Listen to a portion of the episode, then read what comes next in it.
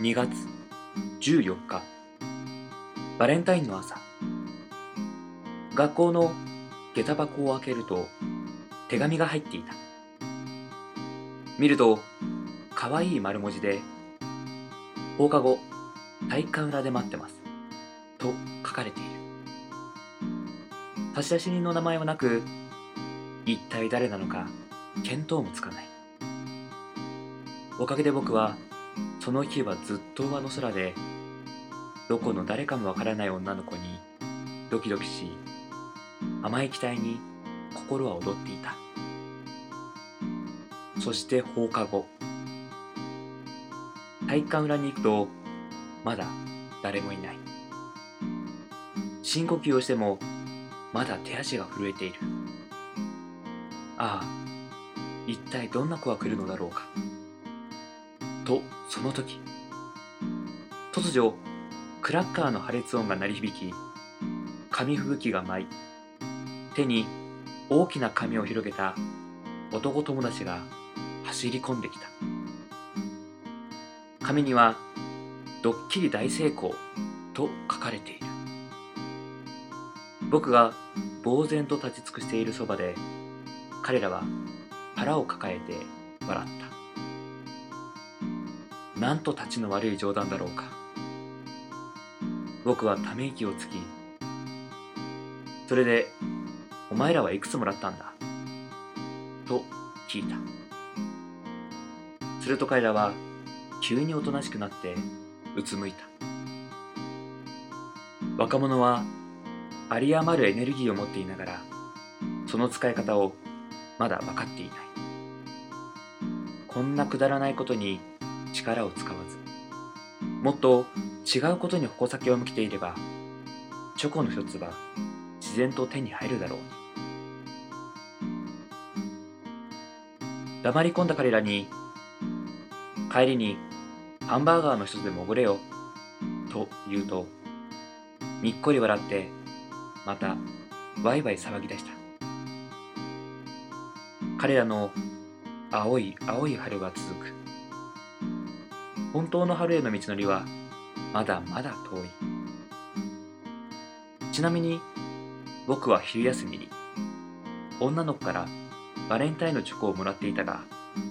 彼らには秘密である男の嫉妬ほど見苦しいものはないのだから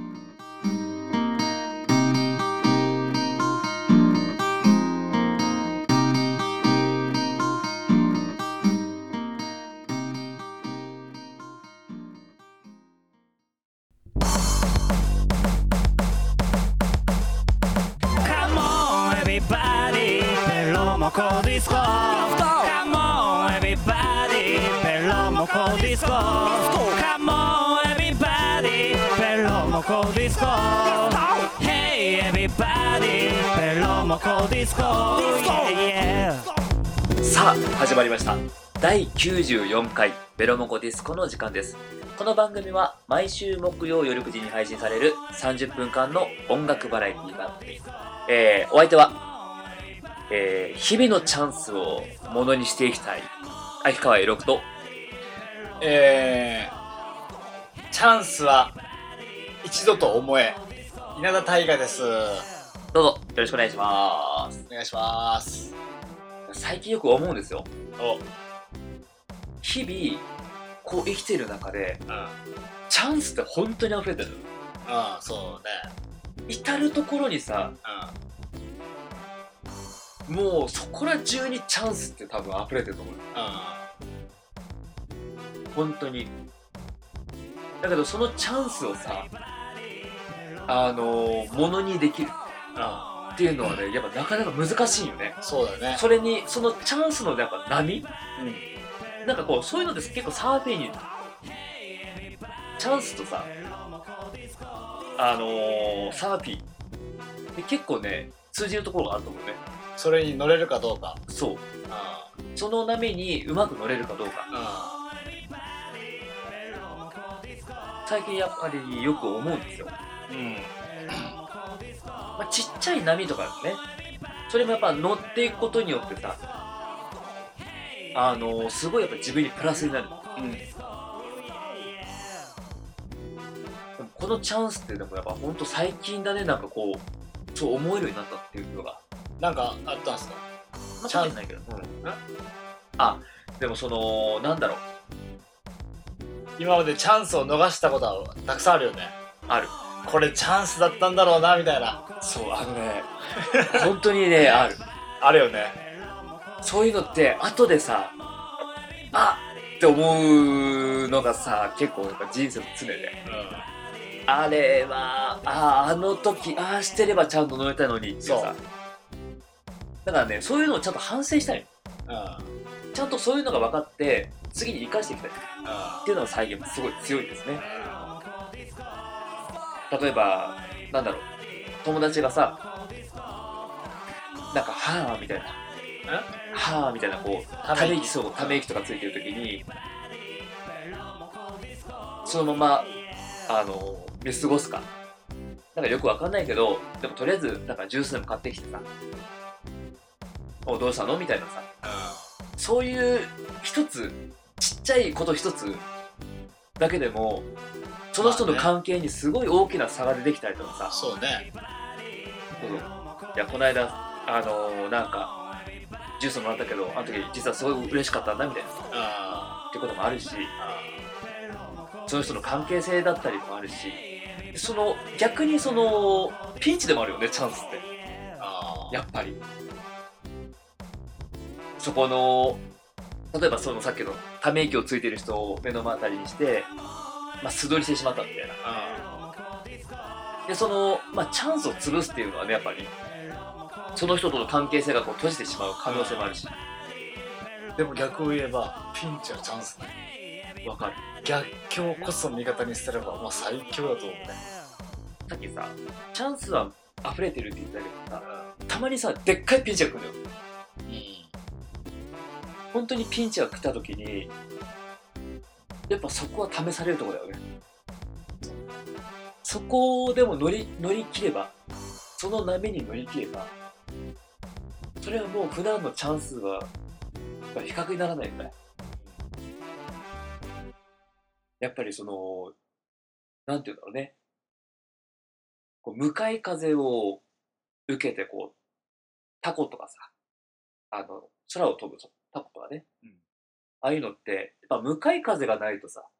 上に上がらないみたいなそうね追い風じゃやっぱりタコは上がらないからうんカイトねカイトカイトね、うんでもそのいろんなチャンスがある上で、うんそのチャンスは一度だけだと思うね、うんそうだいやそうだよねうん、だからこそさ過ぎた後にさそう、すごいね後悔じゃないけど、うんもう本当に反省することはもう本当に多いでもあのまあ本当にさ LINE とかさメールでもさその一言、んなんとかなんとかだよねって言った一言にうまく乗れてなかった時があるよねでも LINE とかじゃなくても普通に会話とかでもそうだよねまあそうだね、本当に何気ない会話でもさ、そうそうなんかこうすごくその、まあ、チャンスチャンスっていうかなんだろうその人が普段なんかすごいあのー結構その心のガードが硬い人がさふと見せてくれたさポロッとした本音、それに本当に一言の本音にさ乗るか乗らないかそうねそれにうまく乗れればその人のはきっとすごいまた広いあのーそうね広くね広くねまた広く見せてくれるよね見せてくれると思うんだけどさ、うんそこでさ乗れなかったらせっかくそのガードの硬い人が一生懸命こうポロッと一生懸命出したうん一言をスーってね横にこうなんあのスルーしてしまったらうんあ、やっぱ、こっちやっぱダメかもみたいなね。パタッつってね、閉じてしまうことっていうのはやっぱあると思うんですよ。だから本当にその一度きり。一度きり、本当にもう、そういうチャンスが一度きりだからね。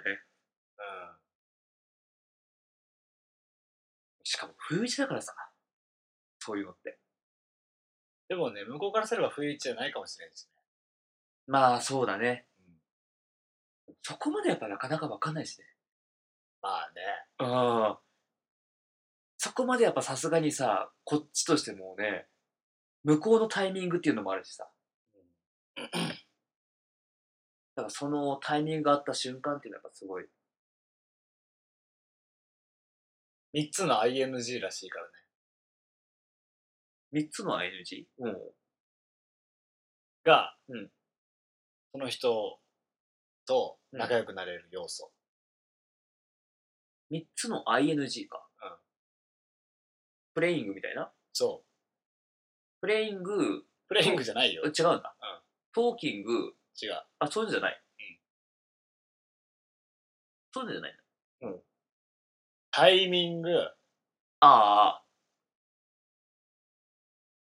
タイミング、えー、ちょっと待って。スリリング。ドッキングドッキングって何んドッキングって何 があったり。 ううんんやめて、下ネタは。下ネタ NG だよ、このラジオ。そうだね。 そうだっそうだね。うん。た、 嘘。初めて知ったわ。あのー、そうそう。あんまり言わないでおこうっていうのね。実は言われてるから。あ、そうだ。タイミング、あれ、スリリング入ってない入ってない。タイミング、んもう言っていいじゃん、全部。えー、じゃあ二つ目言って。フィーリン グ。あー、そうか。うんタイミング、フィーリング。グッタイミング。えグッタイミング。なんでグッドがつくね。じゃあ、グッドフィーリングでもええやん け。どういうことやねん。そうか。フィーリングか。そうか、そうか。タイミング、フィーリング。あ、でもそうなると、いや、無理だよもう一個はねうん、意外、意外って感じなんだよな。意外うん。でもまあ、わかるっちゃわかるって感じなんだよね。トリミングみたいな。 何を加工す んねまあ、そういう、なんかね、余分、こう、ん。余分なところを切り捨てるみた切いな。り、切り捨てて。ヒント。うん。そういう何かが起こった時に、何、なんなんな時が、なんなんなことが起こった時に、ショッキングあ、違う。違うんだ。お化け屋敷とかって、こう、怖いと思ったところの気持ちが、うん。好きっていう気持ちに変換されるらしい。あー。助けてこの人ねグーってなるらしいなんかわかんないけどなるほど。あの、勘違いするってことか。うんお化け屋敷でちょっとわかりにくいかもしれんけなんかあのー、あれでしょ橋の上心理みたいな。どそうそうそうそう答えは、うんハプニング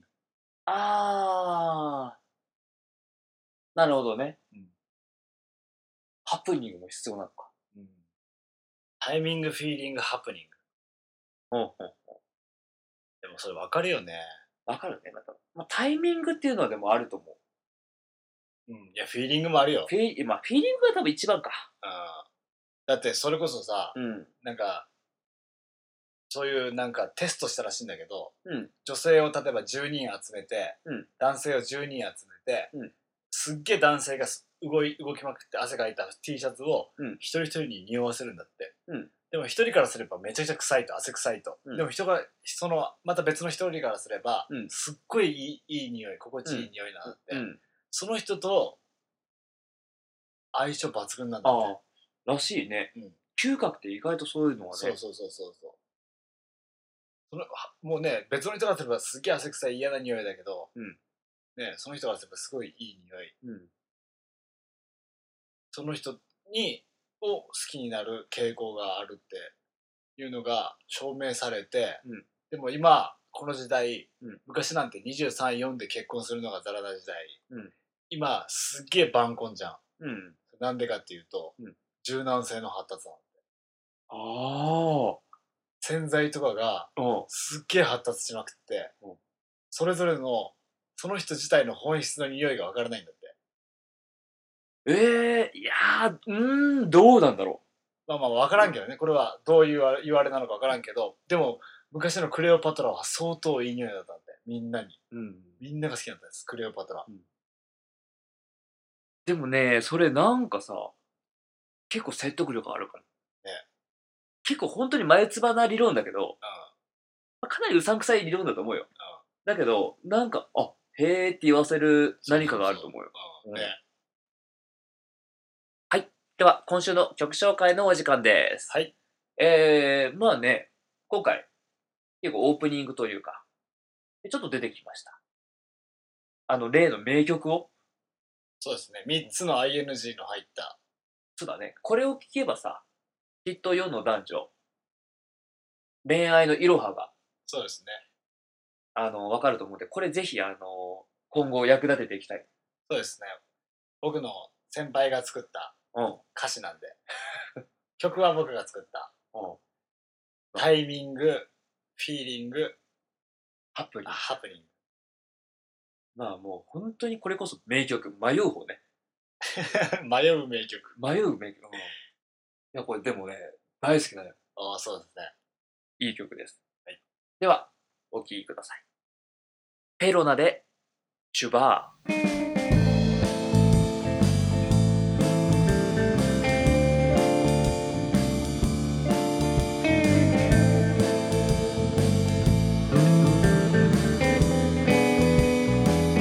出会いや口の場憩いの場マスター片手にグラス持ち常に遠くを盗み行き大人の世界に浸り流れるジャズに身を任せバーボン一杯テーブル流れるその先はいい女男と女のタイミング会えばそれこそハプニング ING が揃う場所まるで小さな歌舞伎町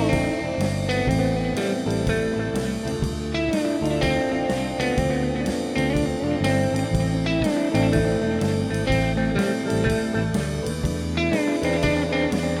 バーボンバーとは不思議な空間まるでジブリへの入り口人々の欲望を渦巻く場所で起こる数々の事件でも決してフィクションじゃない本物のノンフィクションさ映画やドラマでは作れないリアルな世界がそこにはまるで防空壕まるでドリンクバー男と女のビアガーデンだからこそ会員制マスターうまくいってるか大人世界の場二十歳未満禁止の場マスター片手にグラス持ち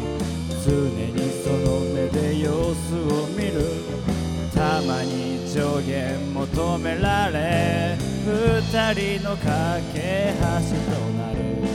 雰囲気と酒の力を借りてあいつを落とす男と女のシンキング会えばそれこそフィーリングよくポーズ巻くパーまるで小さな歌舞伎町男と女のタイミング会えばそれこそハプニング ING が揃う場所まるで小さな歌舞伎町歌舞伎町歌舞伎町歌舞伎町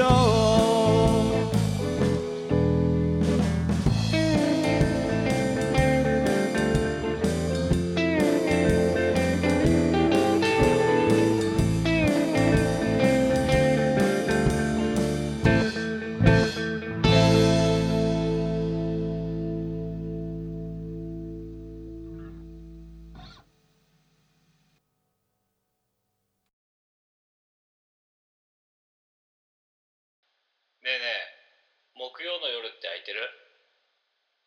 えラジオ何ベロモコディスコ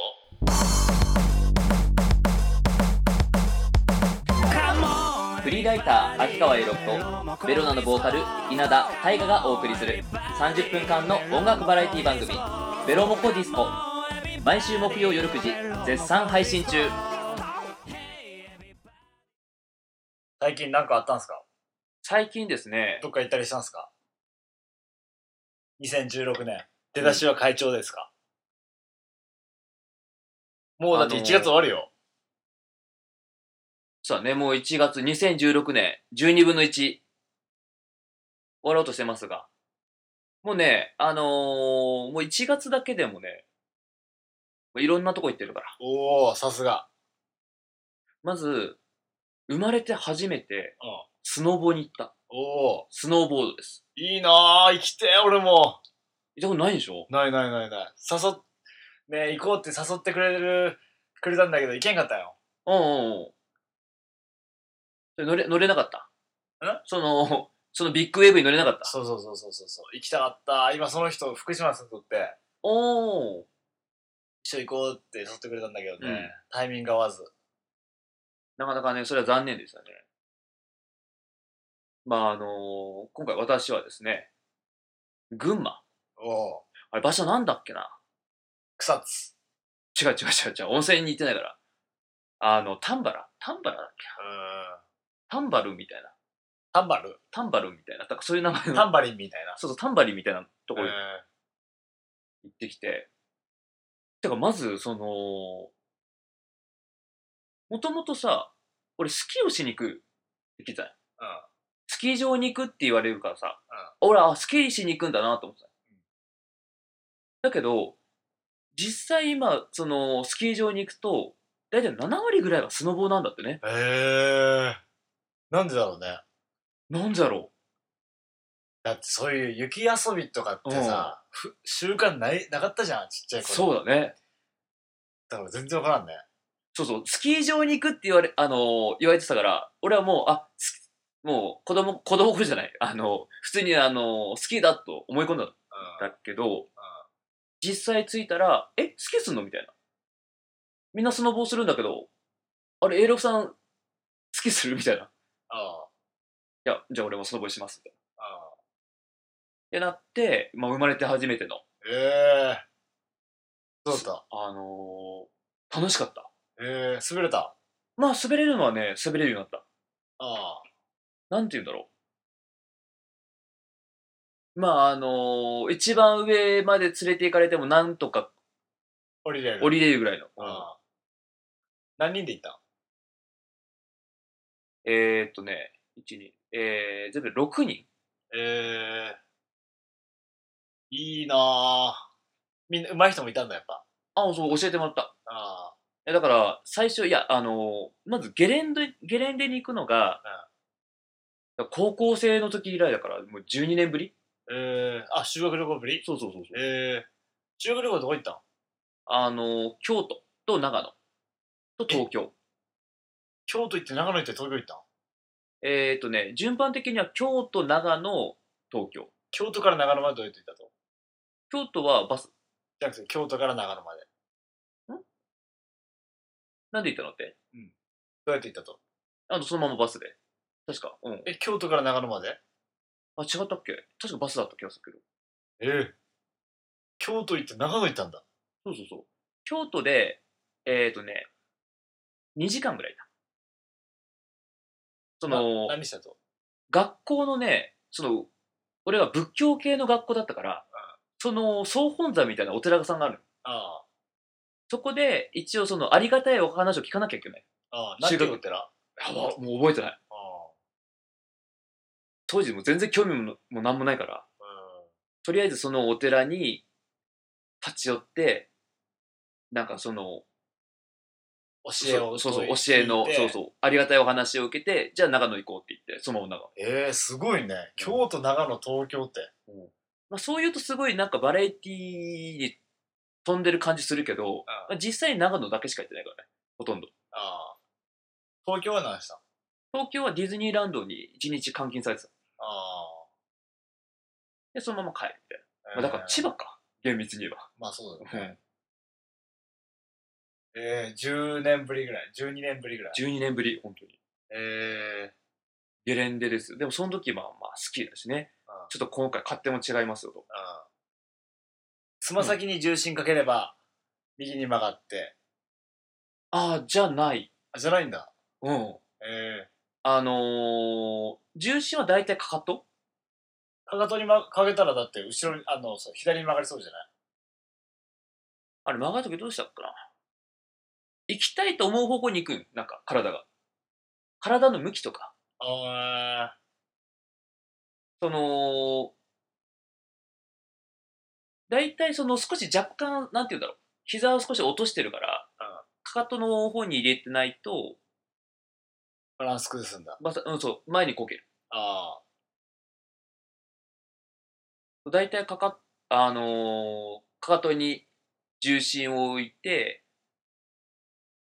まあ、まずなんか視線と肩と腰。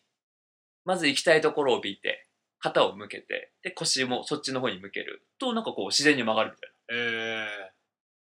ー、な。だからあの、得意だと思う、タイが。あ、ほんと。そういう系好きでしょバランス系。うん。まやってみてー。あ、あ、多分すぐ上手くなると思う、タイが。ほんと。